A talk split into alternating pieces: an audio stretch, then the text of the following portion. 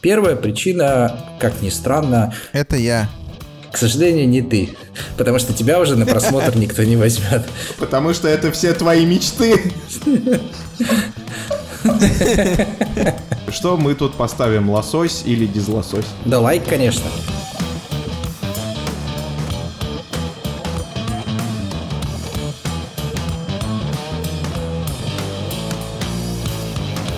Всем привет! Это ваш любимый подкаст «Сила права» и мы его ведущие Михаил Прокопец, Илья Чичеров и Юрий Зайцев. И как всегда, наш подкаст записывается при поддержке юридической компании «Сила International Lawyers» и интернет-портала sports.ru. И сегодня мы записываем один из интереснейших подкастов за последнее время, лично на мой взгляд.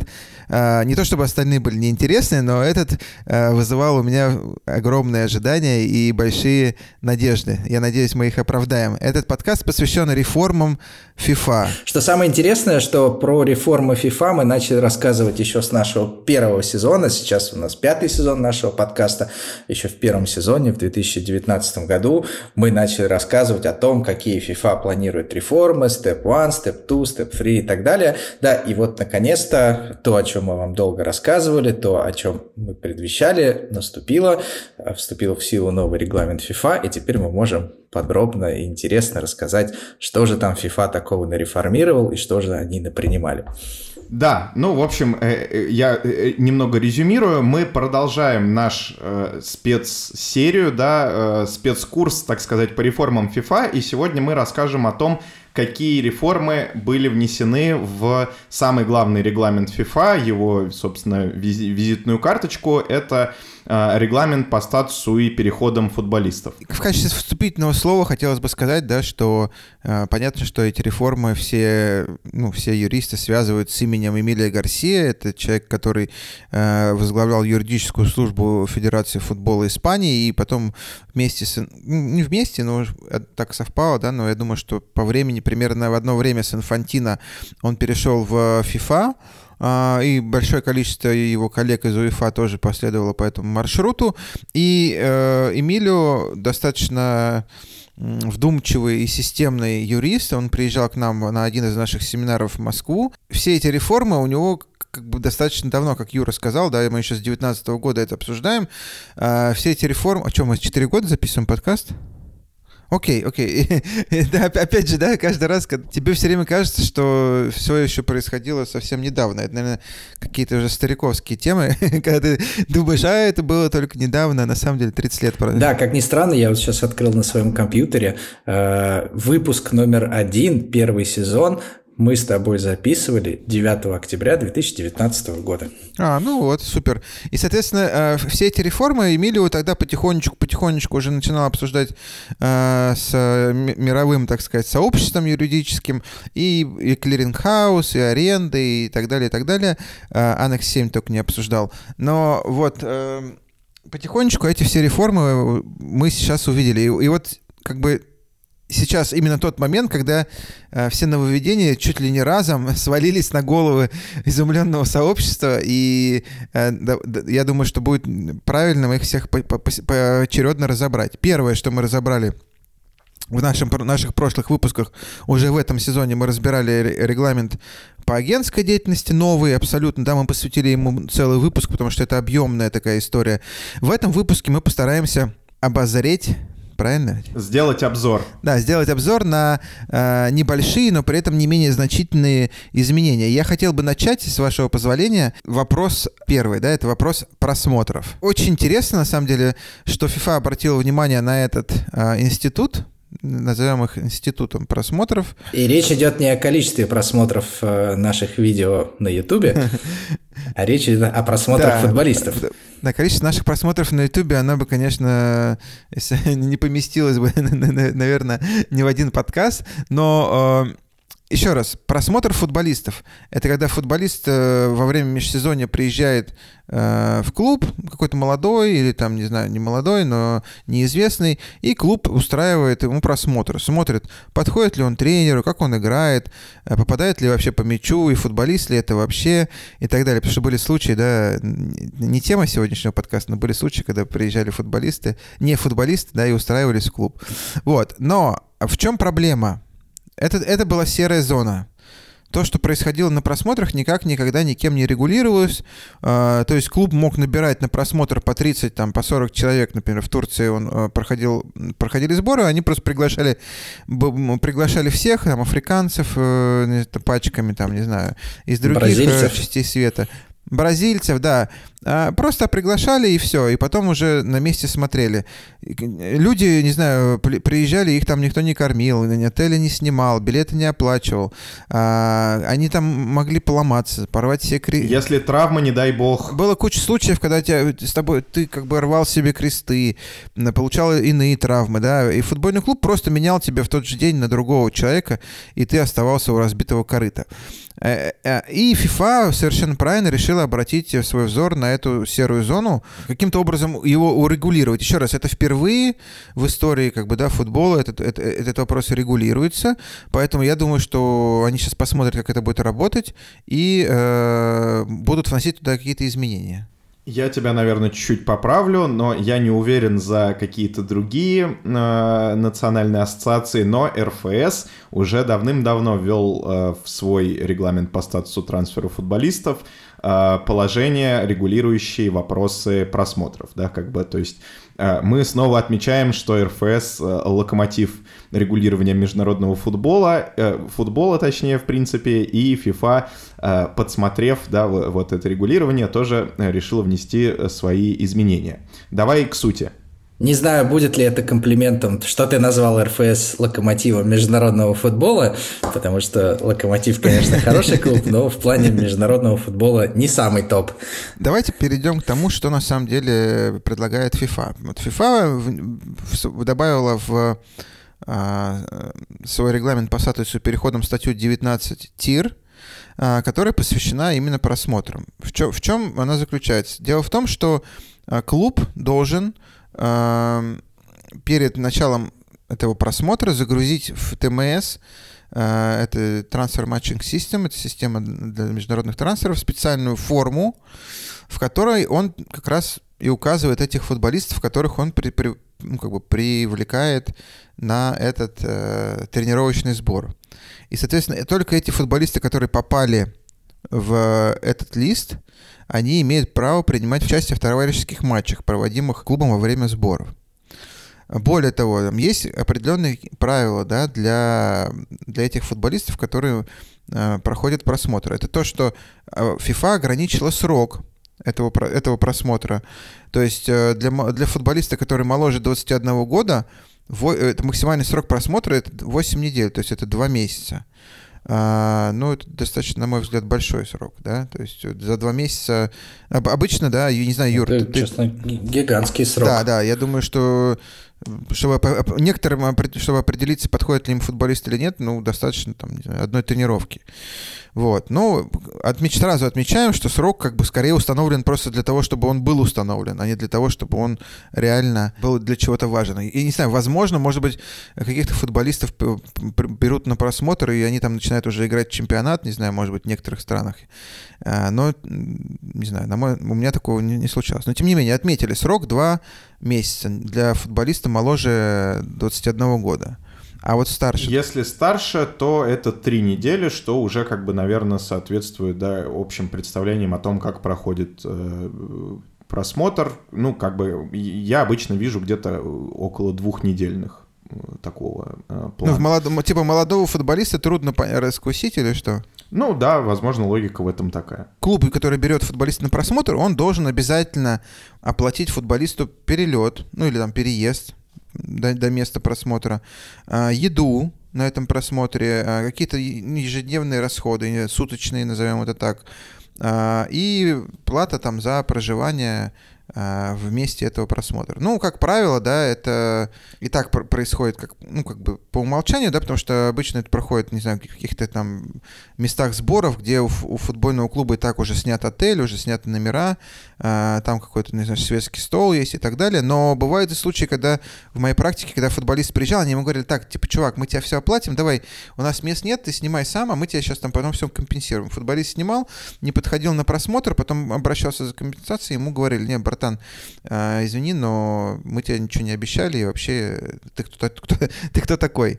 Да, и, соответственно, FIFA пытается урегулировать вот эти все нюансы, ну, как бы прописав, что это все... Я немного тебя поправлю. И там указано, что э, вот, собственно, футболист и клуб должны договориться, на ком эти все расходы, да, как бы, то есть, что за свой счет э, покупает футболист, э, там, я не знаю, билеты, может быть, э, что обеспечивает клуб и так далее, и так далее. После того, как они обо всем договорились, они как раз подписывают вот mm-hmm. эту э, FIFA Trial Form, э, которая которая, собственно, э, фиксирует их договоренности по всем этим вопросам, Все, э, фамилии, имена угу. и так далее, и является как бы такой э, ну, аналогом, да, что ли, эм, контракта, да, на проведение сборов. И обязательно загрузить в те в TMS эту форму э, за минимум за 10 дней до начала вот этого просмотра.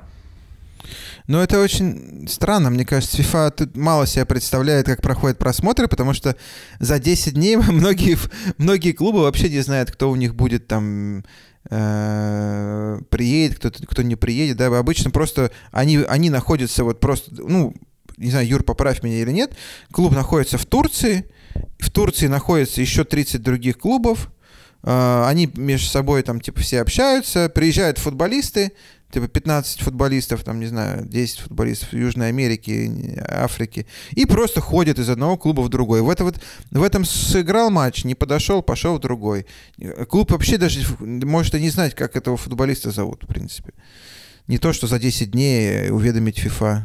Все-таки такие беспорядочные, хаотичные просмотры, мне кажется, остались в прошлом. Конечно, они могут быть, и действительно ситуация может быть, когда... Беспорядочные э, связи. Связи, да. Бесп...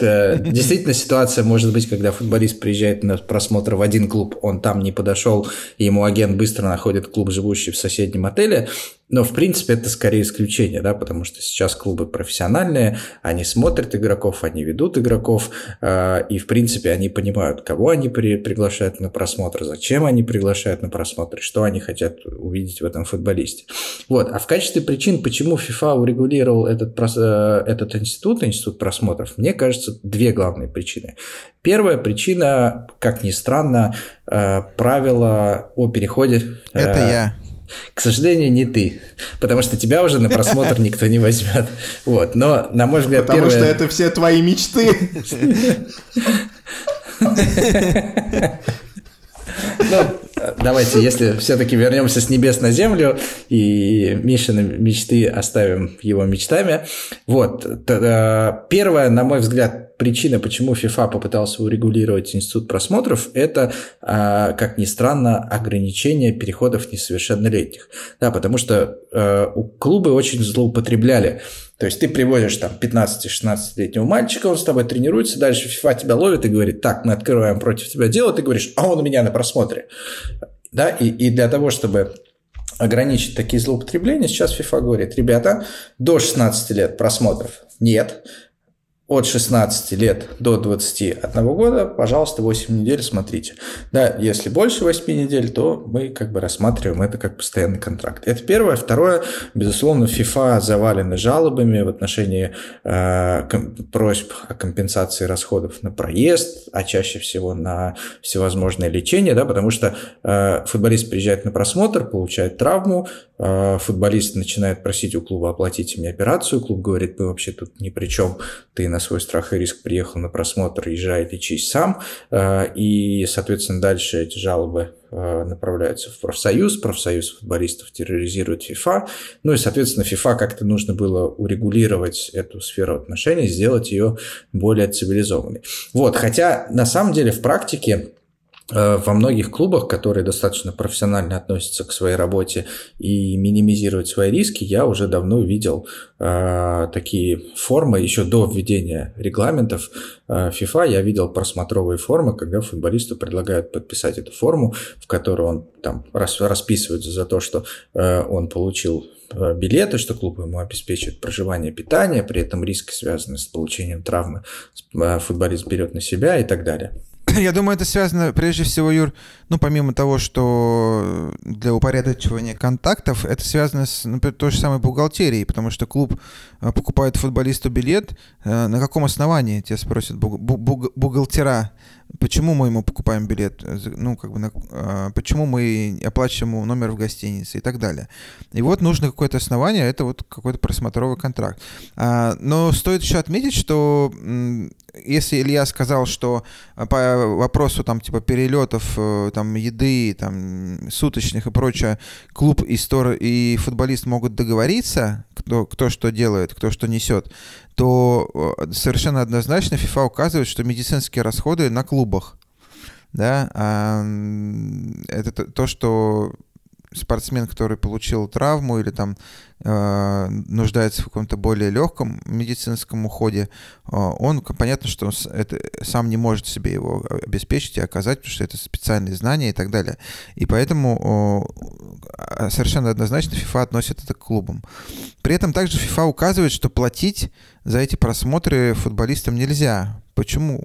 Как вы считаете, в чем, в чем причина, почему нельзя платить футболистам за просмотр? Я думаю, что это, ну, во-первых, какая-то история с э, требованием, да, как бы э, прозрачности и недопущения каких-то злоупотреблений. То есть, типа, приехал чувак на просмотр, мы ему заплатили за этот просмотр там 2 миллиона евро, и чувак поехал как бы дальше, да, э, не подошел нам и уехал. А, главным образом, наверное, я вижу вот э, такой эм, концерн, да, который как бы был использован. Ну и чтобы трудовые отношения, мне кажется, не возникали. Все-таки оплата, оплата за труд какой-то, да, это может, можно притянуть там, да, что это фактически возникшие какие-то отношения и так далее. А сам смысл просмотра не в том, что, что тебе за это, за это платят, а в том, что ты как бы проходишь собеседование, по сути. Это, по сути, это собеседование да, только в, в разрезе фут, профессионального футбола. Такое длительное собеседование. Да, восьминедельное. Длительное собеседование. Давайте в конце каждого нововведения будем ставить плюсик или минусик FIFA за это. Как вы считаете? Я голосую плюс. Я тоже голосую за плюс. Тема хорошая, такие кастинги нам нужны. Окей, я тоже согласен, ребята. Э, во всяком случае, э, я помню, что была практика у, палаты ФИФА еще до, до того, как вообще про просмотры кто-то заикался, а, а она называлась «Дела по, по, по принципу culpa in contrahendo». Э, это латинский термин, который означает нарушение в процессе заключения контракта, да, то есть э, вина при... Преддоговорная ответственность. Да, преддоговорная ответственность, то есть у тебя еще никакого контракта нет, по сути, как бы ты там вызвал футболиста на просмотр, и что ты там типа накосячил, там, не знаю, ты а, травму он получил, или ты ему не оплатил, и в, в, реально есть в, в database, database FIFA есть дела по этому принципу, именно связанные с просмотром, то есть эти дела возникали, и FIFA их рассматривала. Вот. И поэтому они, видимо, решили, что типа надо как-то это все упорядочить, какую-то базу подвести под это. И еще, кстати, интересные были, были ситуации э, во многих клубах, да, вот достаточно типовая ситуация, когда футболист приезжает, да, это тоже может быть, если футболисты нас, нас слушают, может быть, это напрямую не относится к просмотрам, но, но происходит на просмотрах. Когда футболист приезжает на просмотр и, и подписывает контракт, даже уже, и клуб говорит, окей, типа, я возьму эти там, типа, твой контракт и зарегистрирую. Да? И после чего футболист тоже получает травму, и после чего он этих контрактов никогда не видит. Поэтому, просто пользуясь случаем, совет футболистам ни в коем случае не играйте и не тренируйтесь без контрактов. Да? То есть вы даже на сборах уже подписали контракты, всегда возьмите себе копию, тем более, что регламент позволяет это сделать, во всяком случае, РФС. Ну, извините, это небольшое отступление. А, давайте перейдем к следующей теме, к следующему нововведению. Следующее нововведение регламента — это уточнение по молодежи. Здесь, в принципе, ничего глобально нового, масштабного, но нужно все равно кратко пробежаться. Ну, естественно, я имею в виду э, правила да, международных переходов несовершеннолетних футболистов, которые по умолчанию э, запрещены, но... Естественно. Да. Э, но при этом, э, как бы, иногда там, в случае получения специального разрешения под комитета э, FIFA могут быть одобрены. Да? А, во-первых, добавлены новые исключения для переездов по так называемым гуманитарным причинам. Это, там, допустим, война, голод, какие-то стихийные бедствия, да, когда, ну, то есть а, несовершеннолетний футболист э, переезжает из своей страны не для того, чтобы, да, как бы там продолжить свою футбольную карьеру, а просто спасаясь от чего-то нехорошего, да, и в такой ситуации а, им позволяется зарегистрироваться... То есть война считается основанием, позволяющим молодому футболисту до 18 лет совершить международный переход, правильно понимаю? Да, все верно. Далее, в так называемую футбольную семью э, также включай, теперь включаются э, так называемые частные футбольные академии. Э, есть прям перечень э, довольно-таки большой классных академий, которые при этом да, особо никак не отсвечивали в рамках каких-то полноценных соревнований, это позволяло э, заводить футболистов в них, там тренировать, да, и долгое время футболисты, э, ну, как бы оставались вне учета ТМС, э, там, национальных ассоциаций, не имели паспортов футболистов, и как бы там это позволяло иногда даже обойти вот это вот разрешение о э, запрет на международные трансферы несовершеннолетних футболистов. Вот теперь такие частные академии тоже включены в семью, обязаны регистрироваться, обязаны регистрировать своих футболистов, и э, теперь мы как бы видим, что э, общий учет молодых футболистов будет, видимо, более полным. И э, FIFA выступила против абьюза, как э, это сейчас достаточно, да, как бы популярная история. Если что ты не так делаешь, что ты сразу абьюзер. Вот FIFA теперь официально борется с клубами, абьюзерами и обязывает все клубы э, осуществлять так называемый safeguarding, э, да, заботу, защиту, там какую-то помощь в развитии несовершеннолетних футболистов, да, следить э, за том, чтобы они учились, не пили, не курили, э, защищать э, в случае, если там кто-то их обижает или какие-то у кого-то претензии, и, естественно, не абьюзить, собственно, этих молодых футболистов. И, повторюсь, это теперь э, обязанность клуба, установленная регламентом по статусу и переходам футболистов. Ну, какую, э, что мы тут поставим, лосось или дизлосось? Да лайк, конечно мы, мы же говорили про это safeguarding policy про несовершеннолетних в том э, выпуске, где мы сдавали с Ваней экзамен по агентам. Э, слушатели, уважаемые, послушайте, если вы еще не ознакомились. Э, достаточно как говорят такой... блогеры, по ссылке в описании. По, вот по ссылке, да, в, в описании, предыдущий выпуск. Или нет, один из предыдущих выпусков. Вот, как раз мы как сдавали там э, экзамен с вопросами из этого safeguarding policy, и там вопросы были про как раз домогательство до футболистов, что же делать, что происходит э, и так далее. Вот, э, на, на мой взгляд, это чрезвычайно полезная история, особенно на фоне тех новостей, которые приходят, приходили нам в последние годы, это там, да, если вы помните, то в академиях, там, то в Англии, то еще то в Испании э, какие-то вскрывались вот эти все неприятные вещи. Поэтому я могу только как поддержать. Ты тоже наверное. ставишь лайк. Да, тоже ставлю лайк. Ну, косметическое изменение, но тем не менее достаточно важное. Давайте дальше. И следующее изменение посвящено арендам игроков. Э, FIFA э, установила новые правила в отношении аренды футболистов из одного клуба в другой. Соответственно, какие у нас есть изменения? Во-первых, установлен максимальный срок аренды и минимальный срок аренды.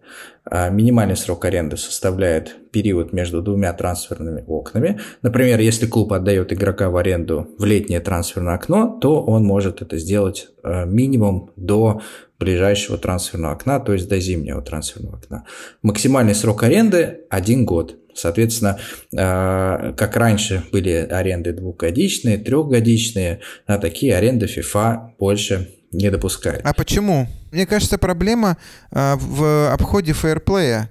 А, ну, в, в, ну, как бы одна из причин, да, что ты, если у тебя аренда можно, могла бы быть там типа на четырехлетний, там, трехлетний срок, двухлетний срок, то ты просто типа а, футболист не приобретал сразу, да, к себе на баланс, а просто, э, по сути, сделал притворную сделку, и футболист был у тебя в аренде тогда, когда на самом, ну, вместо того, чтобы фактически его поставить на баланс. Да, и еще это история про бридж трансферы, когда э, клубом фактически владеет какой-нибудь маленький клуб, выступающий в, в заштатном чемпионате в Бразилии, а по факту он играет 3, 4, 5 лет в каком-нибудь там спортинге Лиссабонском или в Порту, э, находясь Да, находясь все время в аренде. А потом, когда этого футболиста э, покупают, приходит время настоящего большого трансфера, то он продается из какого-нибудь маленького no-name клуба, э, на котором как бы аккумулируется э, все, вся прибыль от трансфера. Но это типа не, не bridge трансфер, это э, third, part, third party ownership. По ну, сути, да? По То сути. Есть, как бы... Но это и bridge, и bridge трансфер тоже, потому что, по сути, этот клуб, за который футболист никогда не выступал, э, владеет им, а он 4, 5, 6 лет играет в аренде. Ну да, окей, дальше. Дальше э, интересное правило. Теперь запрещена субаренда игроков в третий клуб. Раньше даже прям в комментарии э, к регламенту FIFA по статусу и переходам игроков было написано о том, что с согласия основного клуба арендующий клуб может отдать игрока в субаренду. И иногда действительно такой институт работал Теперь FIFA говорит, нет, ребята, пожалуйста, верните никакой игрока назад. Да, если хотите. Да, никакой субаренды. Соответственно, чтобы передать игрока в третий клуб, он должен вернуться в свой первоначальный клуб, и этот первоначальный клуб должен отдать его в субаренду. Любая субаренда запрещена. Но на самом деле, Юру, я вот, например, не понимаю, вот за это я ставлю минус, даже не, не дожидаясь конца нашего подраздела, я ставлю минус, потому что э, FIFA, э, не, ну, как бы, какое ощущение, что не учитывает практику, потому что лично вот в нашей практике было большое количество случаев, когда субаренда была нужна. И если, если такое, как бы, отношение существует, я не вижу просто проблемы, да, в чем могло быть злоупотребление. Но я сейчас приведу пример, который вот у нас был в этом году, и который взорвал вообще нам всем мозг. Когда был футболист, а, он был в аренде из, из, из клуба в, Сау, э, в Саудовской Аравии, он был а, в аренде, там, не помню, какой-нибудь, в итальянском клубе, да, и, соответственно, он согласился с этим итальянским клубом, что он вернется обратно в, в эту Саудовскую Аравию. И из Саудовской Аравии перейдет в Китай. Именно потому, что субаренды были запрещены. То есть вместо того, чтобы из, из Италии перейти как бы уже в субаренду в Китай, он должен был вернуться в свой изначальный клуб Саудовской Аравии, а из Саудовской Аравии перейти в Китай. В чем ну, было... Вернуться, ну, вы скажете... вернуться в смысле не физически, а просто как бы прекратить аренду, вернуть э, ITC, да, и потом отправить в Китай. Вы спросите, вы спросите, Миша, в чем проблема? Ну, почему бы это не сделать? А проблема, например, в том, что эм, жизнь многообразнее любых э, регламентов и схем. А, жи, э, жи, жизнь распорядилась таким образом, что этот, этот Сауд, клуб Саудовской Аравии, на нем был трансферный бан. И, и трансферное окно, это во-первых, и трансферное окно уже закончилось в Саудовской Аравии, а в Китае еще нет. То есть в Китай он перейти мог, а в Саудовскую Аравию уже не мог. И, соответственно, более того, на, на этом клубе был трансферный бан. И по всем правилам э, трансферный сертификат не мог перейти из этого итальянского клуба в этот, в этот клуб Саудовской Аравии.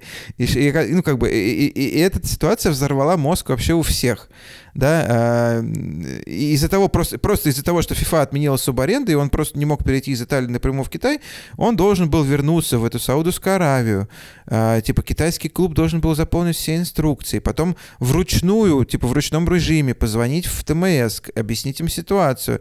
В Саудовской Аравии был Рамадан, на, на минуточку в этот момент. Они все занимались э, религиозными вопросами, скорее, а, чем бизнес-вопросами. А, и все знают, что в Рамадан достаточно сложно дозвониться да, там, до Федерации футбола Саудовской Аравии. Но там, там включились такие ситуации, что а, а, а ТМС-менеджер у них европеец. Да, и, соответственно, я, я почему это все знаю? Потому что я это всем занимался и пытался достать ТМС-менеджер Саудовской Аравии, когда просто можно было сделать одну, блин, субаренду. В итоге итоге, конечно, все завершилось хорошо, но вот, вот, вам, вот вам просто классический пример, почему э, субаренды нужно было оставить. В общем, за это правило э, о запрете субаренды мы ставим FIFA дизлайк, а э, еще на примере конкретной ситуации я то, также хотел бы поставить дизлайк за ограничение срока аренды в один год, потому что на практике тоже возникают большие сложности. Первое, прям трансферное окно в ноябре вступили в силу ограничения по э, сроку аренды, соответственно, э, в начале декабря российский футбольный клуб отдает футболиста в аренду в чемпионат Бразилии.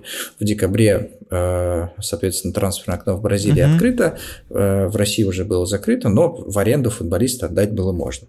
Соответственно, с чем столкнулся российский клуб? Максимальный срок аренды мог быть один год. Соответственно, с декабря до, с начала декабря, ну, например, с 5 декабря по 5 декабря, максимально год. И получается ситуация следующая. 5 э, декабря следующего года футболист должен вернуться в этот российский клуб. В России трансферное окно закрыто. И открывается оно только... 23 в, января. Там, э, да, в конце января. Да, соответственно, российский клуб просто даже не может, не может вернуть футболиста, потому что он ТМС не может получить. Да, и получается, футболист уже там не может играть и не может вернуться сюда. И на, на два месяца футболист подвисает где-то в воздухе. И опять же, да, правило настолько, как, ну, не, не совсем продуманное и э, оно как-то, э, сказать, не, не, не гибкое, да, что э, оно, на мой взгляд, нуждается в адаптации, а в том виде, в котором оно существует сейчас, оно скорее заслуживает дизлайк. Я с тобой полностью полностью согласен, но не знаю, может быть, э, максимальный срок, может быть, нужно было сделать э, от одного там трансферного, от, от момента аренды до там следующего вот, трансферного окна, я не знаю. Да, до следующего, вот момент... да, да, до, до трансферного окна, э, до ближайшего трансферного окна в клубе, который, в, куда он возвращается назад. То есть год плюс ближайшее трансферное окно, получается так, наверное. Да, да, да. да, да. Окей. FIFA устанавливает максимальное количество аренд э, в, из одного клуба э, в другой клуб, э, и, соответственно, также максимальное количество аренд, сколько клуб может взять игроков из, из одного и того же клуба. Так вот, если, например, вы футбольный клуб «Спартак Москва», то в условный я не знаю, Спартак Юрмала, вы можете отдать максимум троих игроков. То есть вы не можете отдать четырех, игроков 5, 6, 7 и так далее. Да, для того, чтобы э, не появлялись э, зависимые клубы, клубы-спутники. И также один клуб не может взять больше трех футболистов из одного и того же клуба. Да, условно, ФК Спартак Юрмалы не может взять футбольно не может взять больше трех игроков из условного клуба Спартак Москва. Это первое. Второе устанавливается вообще максимальное количество игроков, которых может один клуб взять в аренду и отдать в аренду. Да, то есть... Э, независимо если... от того, куда, да? да? независимо Просто от, вообще в общем. Куда. Да, на, на этот сезон 22-23 это количество установлено 8 э, игроков, потом это будет постепенно снижаться, следующий сезон это будет 7 игроков, потом будет 6 игроков. Да, и мы э, в одном из наших сезонов, ранних сезонов нашего подкаста, мы рассказывали про бизнес-модель того же футбольного клуба Ювентус, у которого на контракте там, больше 50 игроков, э, большинство из которых никогда не играли в клубе, ну, и да. которых Ювентус просто э, за счет своего имени да, засвечивает в Ювентусе, после этого отдает в аренду, и кто-то из них выстреливает, э, и они таких игроков продают. Да, соответственно, э, сейчас это направление бизнеса можно будет сворачивать, потому что максимум э, со следующего сезона максимум 7 игроков можно отдать в аренду, потом максимум 6. Ну, соответственно, еще клубы будут более разборчивые в наборе футболистов, да, потому что если ты безразборчиво берешь футболистов, то потом ты лишаешь себя возможности э, отдавать их в аренду, потому что ты существенно ограничен в этом. Ну да, это, это на самом деле э, правило, которое, на мой взгляд, по, э, при, ну как бы в, парадигме FIFA, э, который, говорит, ребят, я понимаю, что они, они говорят как, окей, футбол это бизнес, но футбол это не только бизнес и как бы э, футбол это не про бизнес.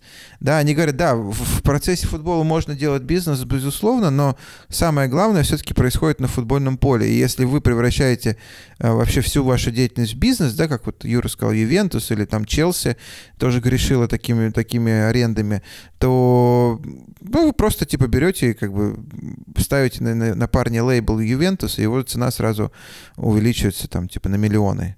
Вот, и ты их, его потом продаешь или арендуешь. Вот и все. Это FIFA не хочет, чтобы это, это происходило. А, но мне кажется, что здесь еще важно соблюсти, да, интересы молодых футболистов, того же, допустим, прославленного Ювентуса, которые, очевидно, понимают, что если как бы вот они воспитанники, действительные, да, воспитанники, и они молодые футболисты, они вообще неизвестно, когда сыграют за основную команду, если будут хорошо тренироваться, но им нужно уже где-то играть, и, естественно, у них есть потребность в этих арендах, э, да, и у клуба есть потребность отправить такого футболиста, который вроде как, возможно, когда-то станет э, классным и так далее, но вот сейчас ему нужно там, как говорят в России, с мужиками поиграть, да, чтобы ноги подбивали чуть-чуть. И, соответственно, FIFA это тоже учла и добавила э, пункт о том, что это ограничение не распространяется на футболистов младше 21 года и воспитанников клуба, собственно, в этих целях. И э, последний пункт э, говорит о том, что в течение трех лет с момента принятия, собственно, вот этой реформы э, в ноябре 2022 года национальные ассоциации должны без изменений имплементировать эти правила на своем национальном уровне в свои регламенты. Да? То есть, соответственно, ожидаем изменения, в том числе регламента РФС по Ну, я правильно вопросу. понимаю, Илюх, что имплементация этих правил на национальном уровне приведет к невозможности э, таких ситуаций, как у нас была между «Зенитом» и «Сочи», когда э, по маршруту «Зенит-Сочи» проследовала в аренду там, типа, не знаю, 5-6 игроков, если я все правильно помню. Несколько лет назад это было. Нет, ну 6 человек они смогут. Нет, нет, в, один, в один клуб нет. В один а, клуб нет, 3. нет, в один клуб, в один да. клуб, да, да, ну, да, то есть нас... да. Ну, получается, все верно. Да, но, но ну, тут, тут тоже, понимаешь, FIFA, оно о чем говорит? Окей, одни зарабатывают непонятно на чем, но другие-то тоже, если они берут большое количество игроков, они свой клуб не развивают. Да, то есть э, в чем, чем аренды плохи?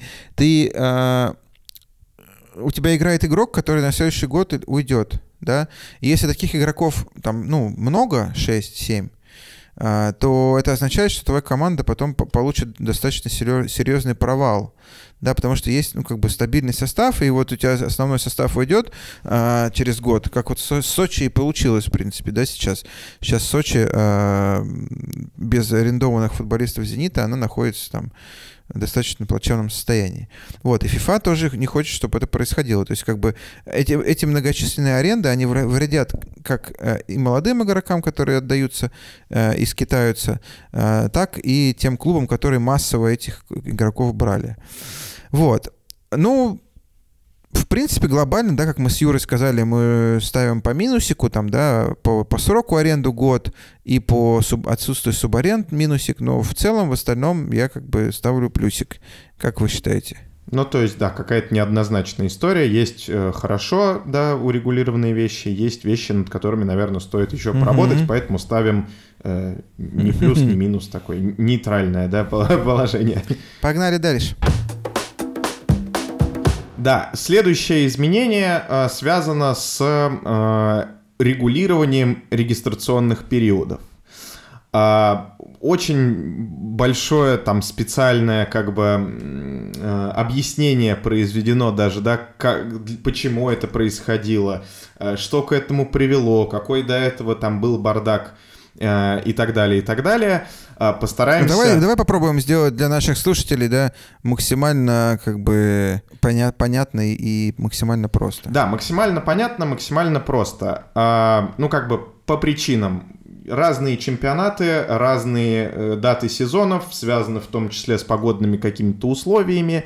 А, нужно, как бы, зачастую вот эти все вопросы сезонов а, да, могли как-то взаимоисключаться. А, в результате как бы потребовалось FIFA урегулировать и, э, собственно, сроки сезонов а, в том числе. Ну и, собственно, как бы, да, перейдем к конкретике. А, регистрационные периоды, которые также называются трансферные окна, да, как бы заранее предупреждаем, что тут могут быть вопросы терминологии, мы сейчас будем на автомате говорить где-то период, где-то окно. Э, Все это говорится про регистрационный период, когда можно регистрировать футболистов, вносить в заявку для участия в соревнованиях. Собственно, э, раньше ограничение было только два, о том, что должно быть два окна, всего на 16 недель. Э, при этом должны были быть 12 недель первое окно и 4 недели второе окно. Сейчас э, FIFA позволяет... Первое это типа летнее, как правило, да? Нет, почему? Летнее, оно Первое это в, в начале сезона. А это в начале сезона именно, да, да, да. То есть в системе осень-весна это там, соответственно, летнее, в системе весна-осень э, с началом сезона там, как правило, 1 января.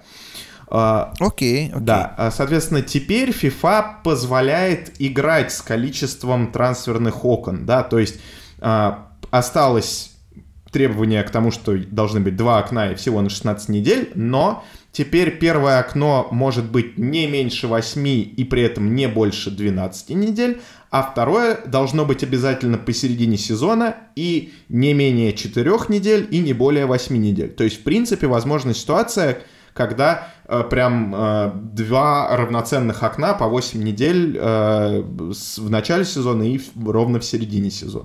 Но, кстати, но, кстати это для, для России, например, да, это неплохое решение, потому что, если ты помнишь, у нас окно с 23, как правило, там, или с 24 января по 20 там, какое-то февраля. И при этом потом еще достаточно долго у нас сезон не начинается, да, то есть у нас... Из-за погодных условий, он начинается же, там, да. где, да, из-за погоды, из-за погодных условий, да, из очевидных, он начинается еще там типа через месяц, не знаю, там в, в конце марта. РФС всегда боролся между тем, чтобы сделать трансферное окно максимально ближе к европейскому трансферному окну, чтобы синхронизировать его. Потому что, естественно, что если у тебя трансферное окно в феврале, в марте, тебе никто не продаст игроков, потому что никакой сумасшедший не будет отпускать игроков посреди э, чемпионата. Да, игроков отпускают только тогда, когда ты можешь заменить его другим игроком. А с другой стороны, э, была большая пауза между закрытием трансферного окна и фактическим началом чемпионата. Но, может быть, это не такая проблема для премьер-лиги, а для для ФНЛ и особенно для второй лиги это была прям огромная проблема. Ну, а, кстати, я подумал сейчас, что можно, чтобы эти две проблемы, да, нивелировать, можно как раз сделать, э, увеличить э, трансферное окно еще на месяц, две недели сделать э, до, да, то есть э, в, в январе, чтобы у нас наше окно э, как можно доль, ну, больше пересекалось с европейским, чтобы европейские клубы могли отпускать ну, конечно, не, не, не совсем актуальная проблема, но тем не менее. Ты да, по старой памяти, чтобы да, европейский еще? клуб... Да, по старой памяти, прошу прощения, уважаемые слушатели, но чисто гипотетически. Вот. Они могли отпускать э, футболистов э, в январе и искать им замену. И также продлить еще уже в март на две недели, чтобы уже, да, клубы ФНЛ, как Юра сказал, ФНЛ-2 могли искать себе ну, короче, тут можно, есть, есть над чем подумать, есть э, с чем поиграть. Ну, да, посмотрим, к чему это приведет. Окей, а следующее нововведение связано с терминологией. Да, раньше всегда была четкая привязка к тому, что начало сезона э, это было начало э, первого э, трансферного окна. Соответственно, это приводило к куче-куче проблем о том, что там типа начинается окно, должен начаться сезон, а матчей нет еще там типа несколько месяцев. А, что э, обязательно было, да, в начале сезона ставить начало вот этого окна, и, соответственно, там, а, если слишком рано это происходило, то, опять же, национальные ассоциации не могли, ну, правильно, да, растянуть вот этот период э, первого трансферного окна, и он там мог, допустим, слишком рано закончиться, когда в остальных странах еще там что-то происходит. А, там, в общем, большое количество вот таких вот мелких нюансов, да, как бы, которые а, были завязаны как раз вот на то, что вот обязательно с началом сезона должно было открываться вот это первое э, трансферное окно. Теперь FIFA предлагает э, как бы разделить три отдельных концепции, да, три отдельных понятия сделать. Первое — это сезон, э, который подразумевает под собой последовательный период 12 месяцев, который фиксируется Национальной ассоциацией, исходя из своих усмотрений, и э, в это время происходит там соревнования, то все пятое, десятое, как бы нормальный спортивный футбольный сезон. Повторюсь, последовательные 12 месяцев, год. Далее э, вводится понятие так э, competition period, да, то есть э, период чисто соревновательный. Соревновательный период. Да. А, который начинается с первым официальным матчем национальной лиги или там чемпионата или кубка, да, первое, с первым соревнованием, и заканчивается с последним официальным э, матчем э, сезона. Опять же, там это может быть чемпионат, кубок, в зависимости от того, что происходит э, последним, да, то есть как бы, ну, в России это, наверное, получается, были бы там какие-то первые матчи Кубка России и заканчивалось бы тоже там... Э, финалом Кубка России, скорее всего, да, либо, может быть, начиналось бы с Суперкубка, да, тоже интересно, как бы над этим подумать. А, окей, посмотрим, как это будет работать в России. И третье понятие, которое, э, собственно, было выделено в отдельное, да, это регистрационные периоды, период, который э, устанавливается Национальной ассоциацией в соответствии с статьей 6, которая говорит о, о том, когда можно заявлять э, футболистов. Окей, для чего это все сделано? Это, опять же, сделано для того, чтобы как-то дать э, национальным ассоциациям чуть больше свободы в определении сроков, дат и э, в первую очередь сроков своих регистрационных периодов. Э, то есть это вызвано, да, как поддержать э, нормативной базой вот эти э, новые сроки, которые теперь могут плавать, и, соответственно, ну, позволить национальным ассоциациям больше ориентироваться на условия проведения своих чемпионатов, кубков, и так далее, и э, соответствующим образом выстраивать, да, как бы ход сезона более э, там в какие-то моменты более сконцентрированное количество матчей, допустим, и перед этим нужно сделать регистрационный период, или там, допустим, э, опять же, нужно что-то продлить, если очень большой, эм, да, большой промежуток между соревновательными, собственно, соревновательными периодами. Ну, да, я, я еще, кстати, помню, что достаточно большая, ну, как бы достаточно серьезная критика, критике подвергалось э, то, что многие вот эти регистрационные периоды продолжаются в, и вообще идут в момент э, проведения соревнований. То есть раньше как было? Трансферное окно прошло, в июле, в августе начался чемпионат. Трансферное окно уже закрылось. А, но из-за того, и, и то же самое, что вот у нас э, происходит весной, когда у нас э, в январе там трансферное окно, все закупились, там продали, и в э, марте начался чемпионат. А, но, к сожалению, из-за большого количества матчей, из-за увеличения количества матчей в мировом футболе, а, чемпионаты начинаются все раньше и раньше, и в какой-то момент уже сейчас, например, летнее трансферное окно, я помню, что в Англии и Венгер об этом говорил, и многие вообще тренеры, они говорили, что это неправильно, когда а, у тебя уже начался чемпионат, а трансферное окно еще идет да, то есть богатые клубы получают преимущество, и они могут в прямом эфире, типа, ой, это что-то херово играет, давай я, типа, его заменю, куплю, вот у меня еще 100 миллионов, куплю там себе еще одного футболиста. То есть это не то, что, знаешь, мы сделали все там, типа, какие-то ставки и смотрим дальше, как это все сыграет, а они в прямом эфире уже, когда там кто-то травму получил, кто-то еще, они могут менять э, и получают состав и получают преимущество. Вот с этим интересно, FIFA может что-то сделать или уже все-таки э, Э, скорее не может из-за из того, что количество матчей увеличивается.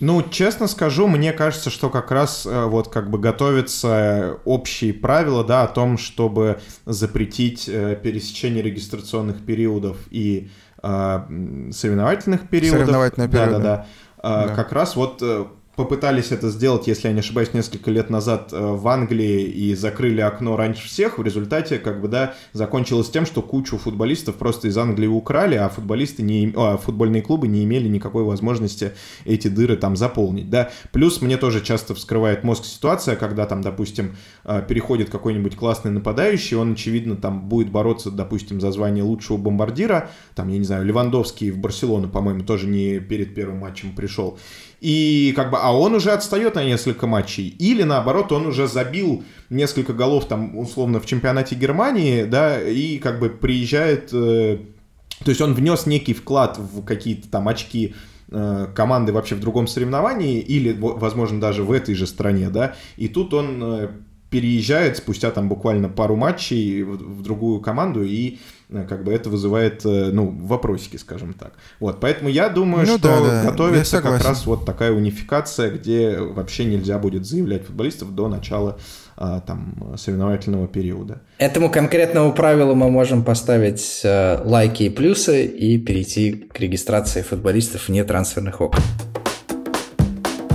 И продолжаем эту мысль. Если как бы действительно в итоге FIFA примет такие ограничения и не разрешит да, регистрировать футболистов после начала сезонов, то могут быть какие-то истории, да, как бы когда кто-то травмировался, допустим, кто-то еще что-то там случилось, какой-нибудь форс-мажор, и нужно заткнуть вот эту вот образовавшуюся дыру в составе. Для этого FIFA э, ввел институт регистрации безработных футболистов вне трансферных окон и разреш... Безработных. Э, ну, там прям так и написано, unemployed, что ты... не... Есть такие и тоже футболисты.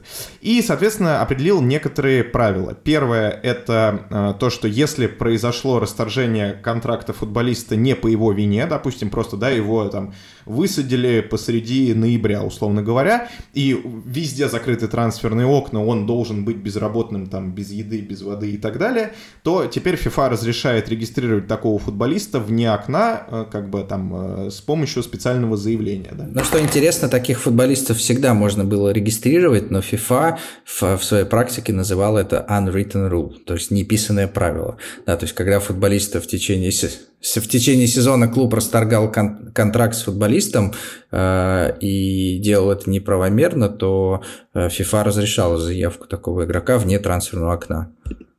Я хотел бы еще сделать один реверанс по отношению к э, правилам Российского футбольного союза, где это уже много лет отдельно прописано, что, э, ну, то, по сути, FIFA скопипейстил, да, и все-таки кто-то, видимо, перевел им наш регламент, э, из которого они уже раз за разом берут какие-то там, типа, прикольные штуки. В РФС это было уже давно-давно зафиксировано. Мы начали с реверансов э, Эмилио Гарсия о том, какой он крутой, прогрессивный, и закончили тем, что FIFA, тем, что скопипейстил все РФС у Дениса Рогачева. А, Кстати, отдельный привет передаем Денису Рогачеву. Да. Денис Игоревич, привет тебе. Денис Игоревич, добрый вечер.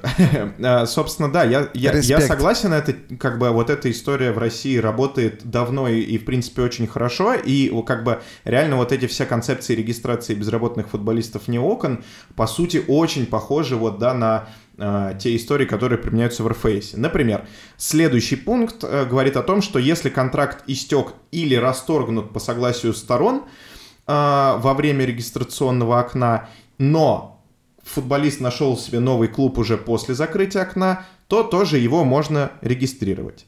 А, как бы здесь, опять же, все э, в курсе вот этой истории гонки, да, того, что в России трансферное окно как бы заканчивается, но еще две недели свободных агентов РФС э, регистрирует за новые клубы, и это тоже достаточно горячая пора для работы на трансферном рынке. А, также вводятся а, особые исключения, связанные с Э, ковидом, с э, декретами в женском футболе, соответственно, или, э, я так понимаю, могут быть еще и в мужском, если это там какой-то уход за ребенком. Это, совсем шутка, конечно. в скандинавских странах. Это шутка, конечно, только... Почему ну, шутка? Почему? Нет, нет, это действительно только для женщин распространяется. Ладно, То есть, ну, как бы, если там, допустим, женщина вышла из отпуска по уходу за ребенком, да, там, из такого процесса, то тогда, получается, она имеет право быть заявленной за свой э, новый клуб э, вне регистрационного периода. А, кроме того, любые правила национальных ассоциаций, которые ставят регистрацию футболиста в зависимости от желания предыдущего клуба, объявляются недействительными.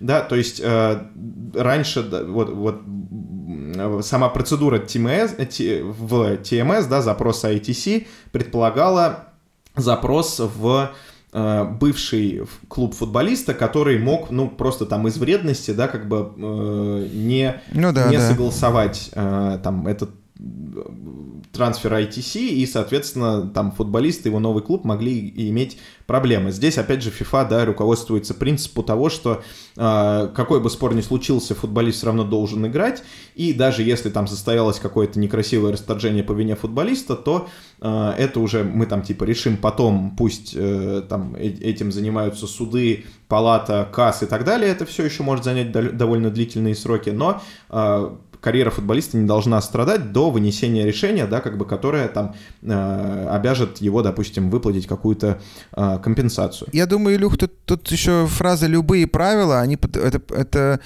подспудно, да, там под, показывает нам, что, видимо, FIFA сталкивается в разных странах, э, ну, с большим количеством, типа, каких-то национальных особенностей, которые там, не знаю, открепительное какое-нибудь удостоверение, обходной лист да, там да, должен да. сдать, прежде чем, да.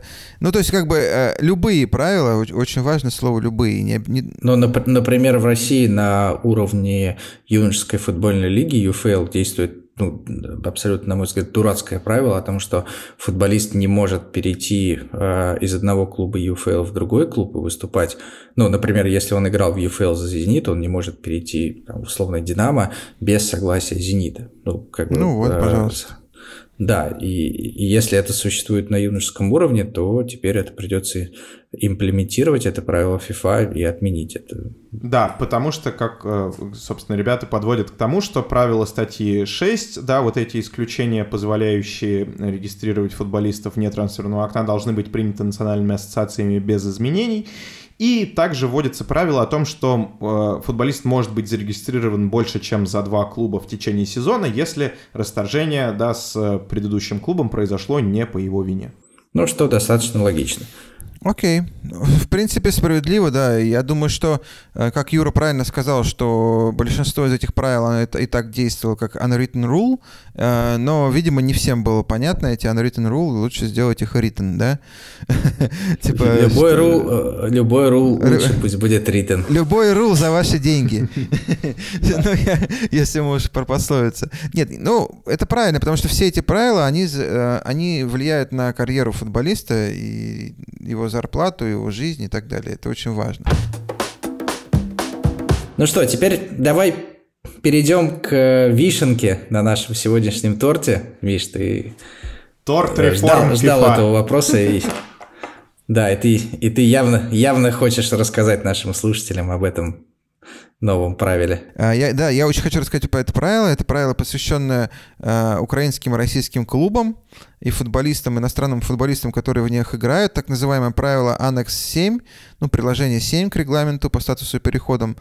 Э, я напомню очень как бы корот, коротенький дисклеймер, что 7 марта 2022 года FIFA приняла первую редакцию этого аннекса 7, да, в связи с э, боевыми действиями в Украине, э, согласно которым все иностранные...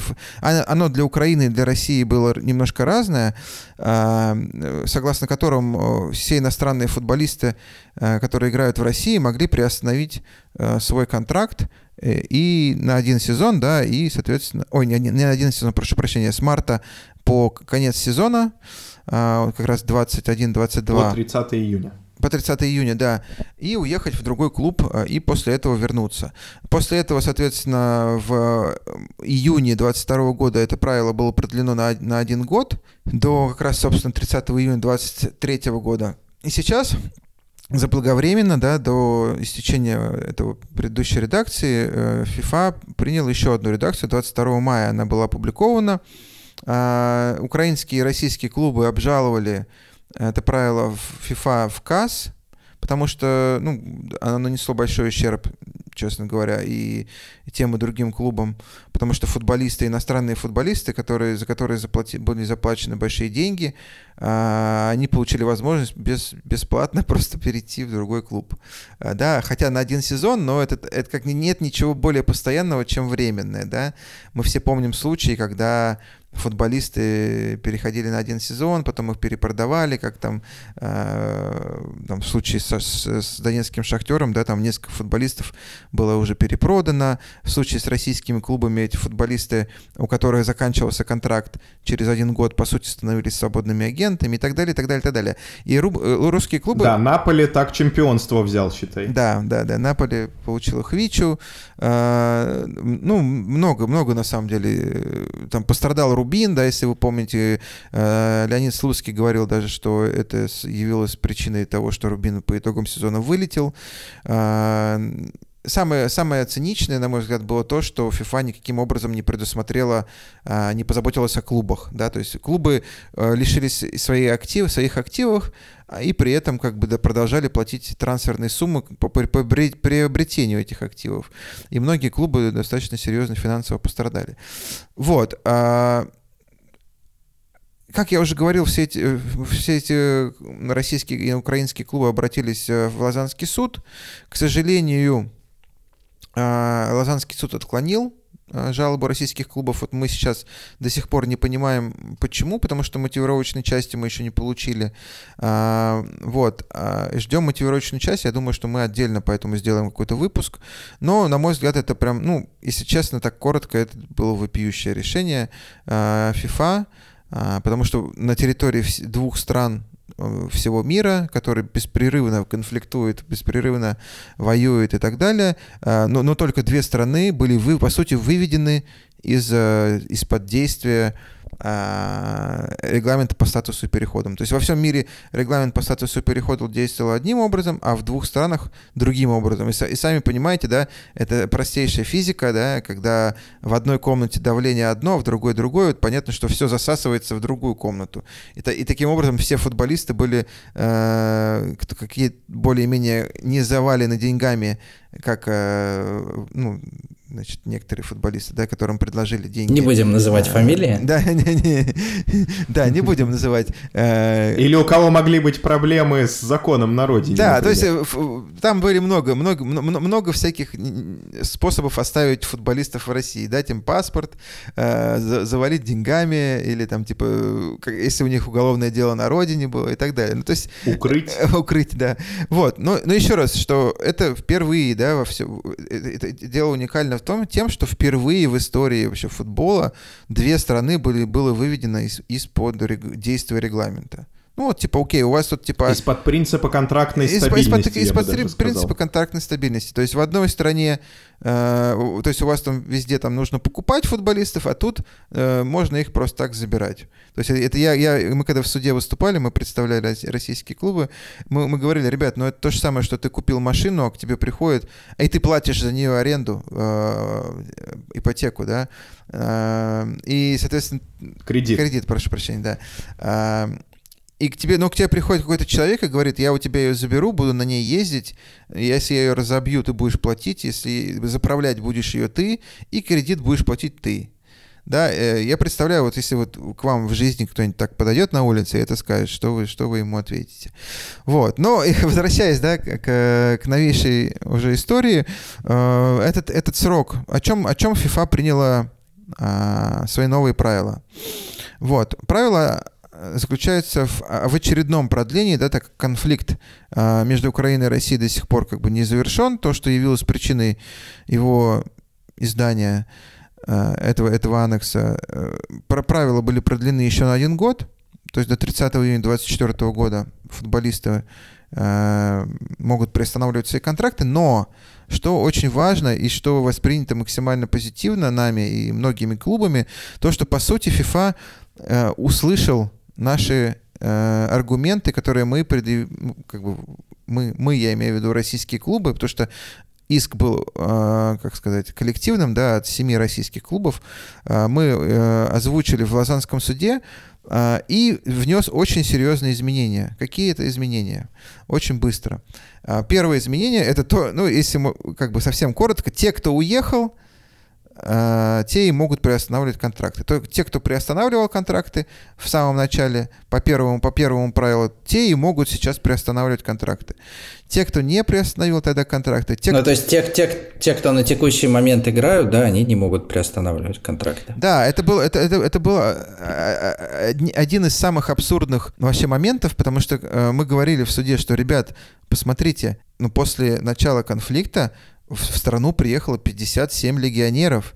И согласно вашей норме, даже эти легионеры могут приостановить контракт. То есть они приехали уже после начала, но они все равно могут приостановить контракт. Как это возможно? Да, то по всем нормам там о форс-мажоре, если ты знаешь о наличии форс-мажора, и ты при, как бы, ну не знаю, там типа, там есть ураган, и ты поехал на своей машине в этот ураган, да, это то ты не освобождаешься от, э, ну как бы от ответственности, от убытков.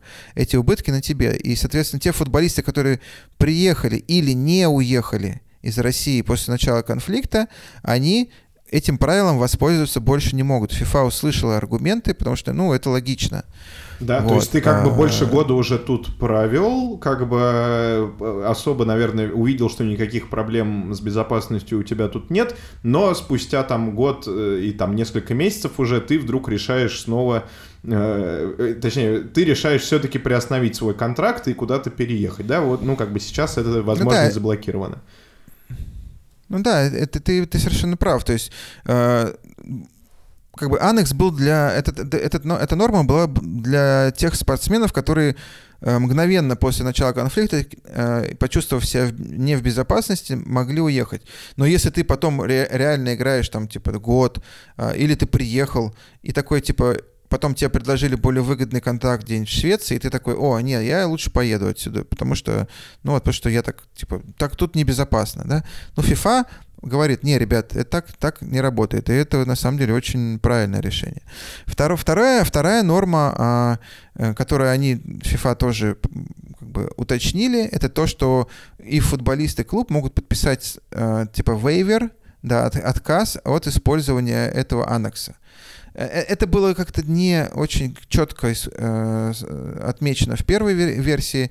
Там было написано, что типа они могут там включить в контракт положение какое-то, но непонятно... Если они по-другому не договорятся. Там, да, и там, там типа было сказано, что если они по-другому не договорятся. Сейчас же э, FIFA четко написала, что стороны могут э, сделать отказ от этого права, и все футболисты, насколько я знаю, и клубы, э, заключают, которые приехали уже после 7 марта 2022 года, они включают сейчас в свои контракты пункты, что футболисты не имеют права использовать аннекс 7, если они приехали. Или те футболисты, которые заключают контракты.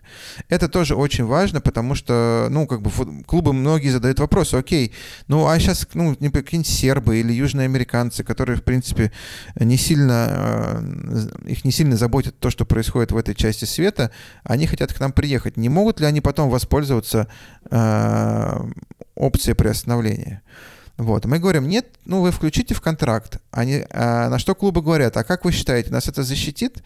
Мы говорим, мы не знаем. Теперь мы точно можем ответить на этот вопрос, что мы знаем, да, что FIFA э, этот вопрос предусмотрел. Это тоже, это тоже, в принципе, мы упоминали э, в суде. Также очень важно э, следующее, что все, кто хочет приостановить контракт, они должны сделать это до 1 июля 20... Э, что там? Третьего года.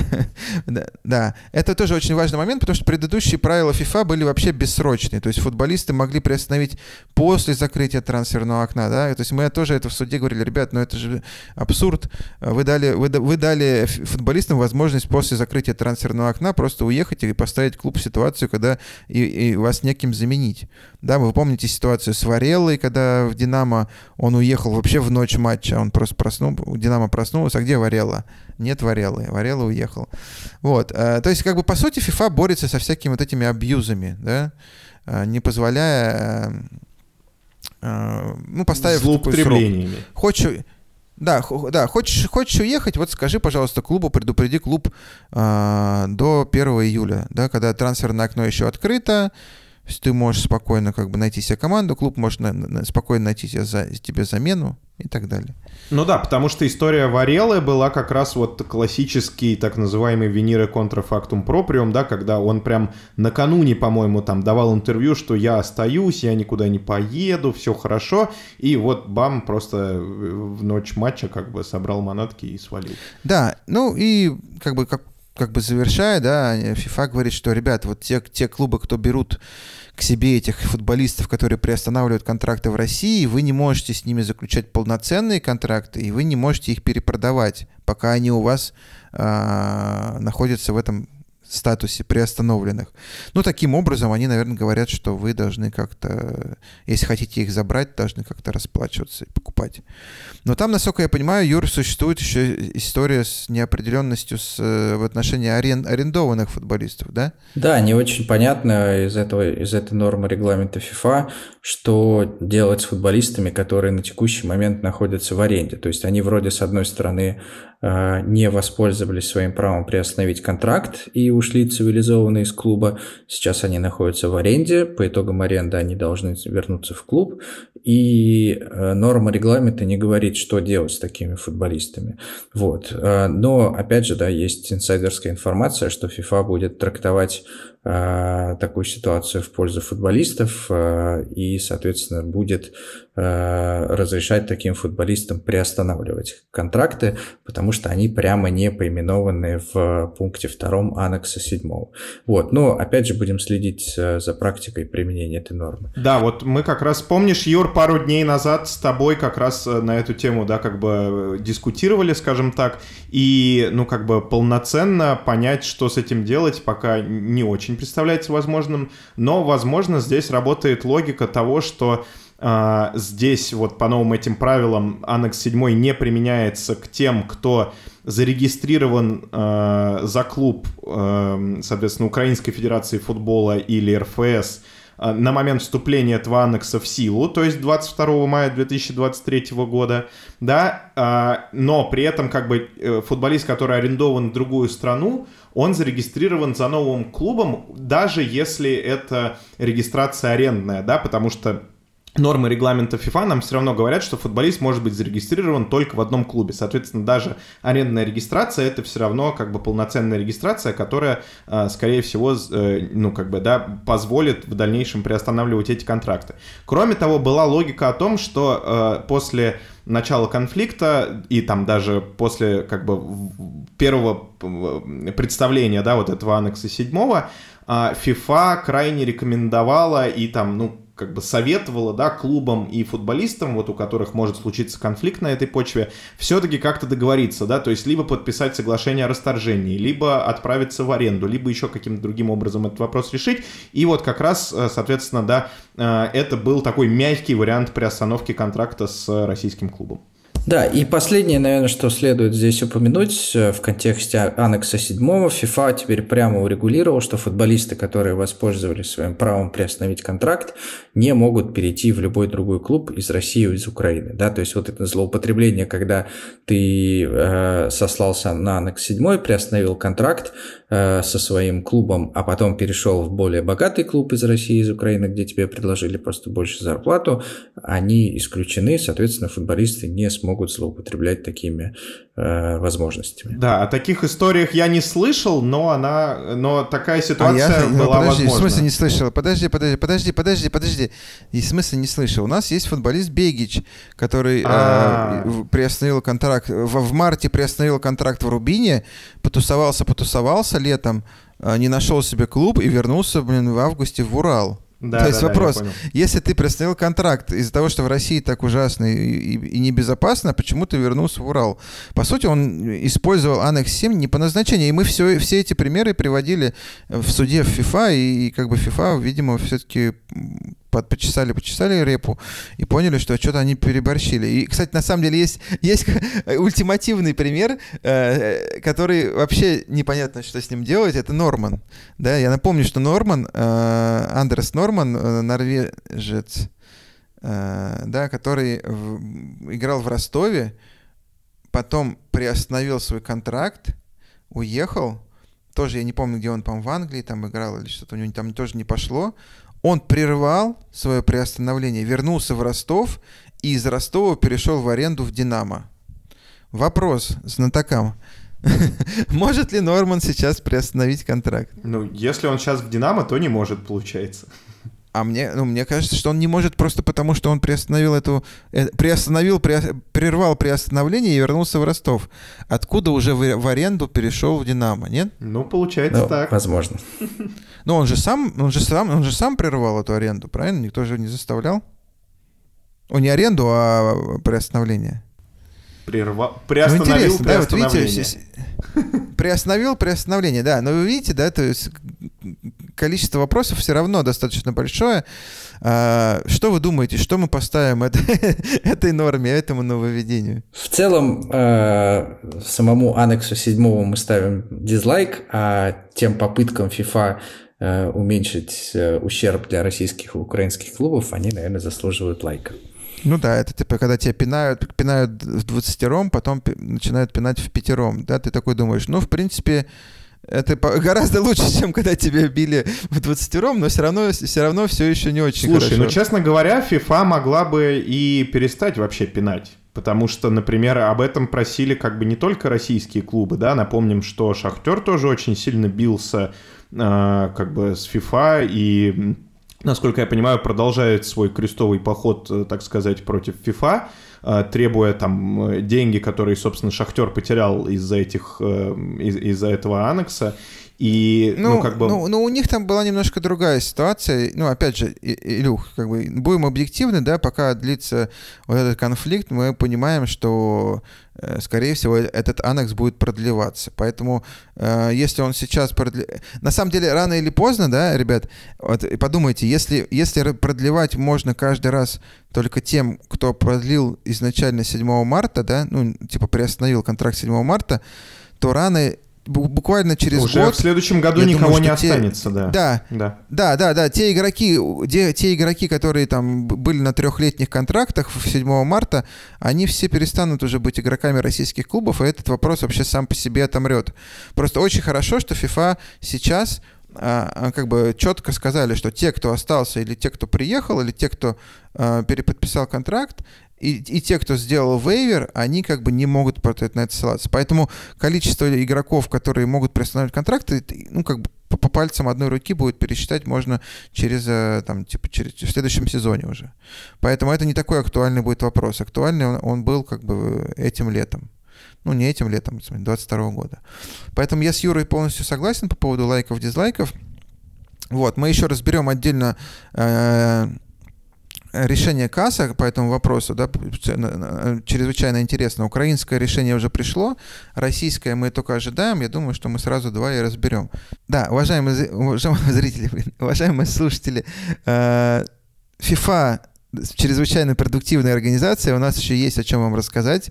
Э, и есть этот футбольный трибунал, э, да, который заменил Палату по разрешению споров и комитет по статусу. И есть и клиринг-хаус, так заманчиво, да, экзотическое такое понятие. Как House. И нововведение в комитете, как TikTok House. Есть изменения в, коми... в комитете по этике, в дисциплинарном регламенте и так далее, и так далее, и так далее. Поэтому это только первый выпуск, э, посвященный реформам. FIFA. Я надеюсь, вам понравился. Ну или второй, да.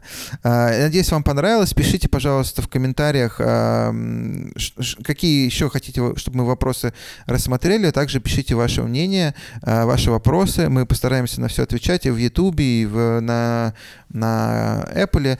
Мы всем ответим, вы только пишите, пожалуйста. Да, так как, так как наш подкаст достаточно давно не выходил, да, там по алгоритмам мы немножко просели, поэтому мы просим вас а, совершить все необходимые действия в виде лайков, шеров и там типа просто рекомендаций, да, для того, чтобы мы просто появлялись э, в рекомендациях у ваших друзей. Вот. Еще раз спасибо. Всем пока. Пока-пока. Пока-пока.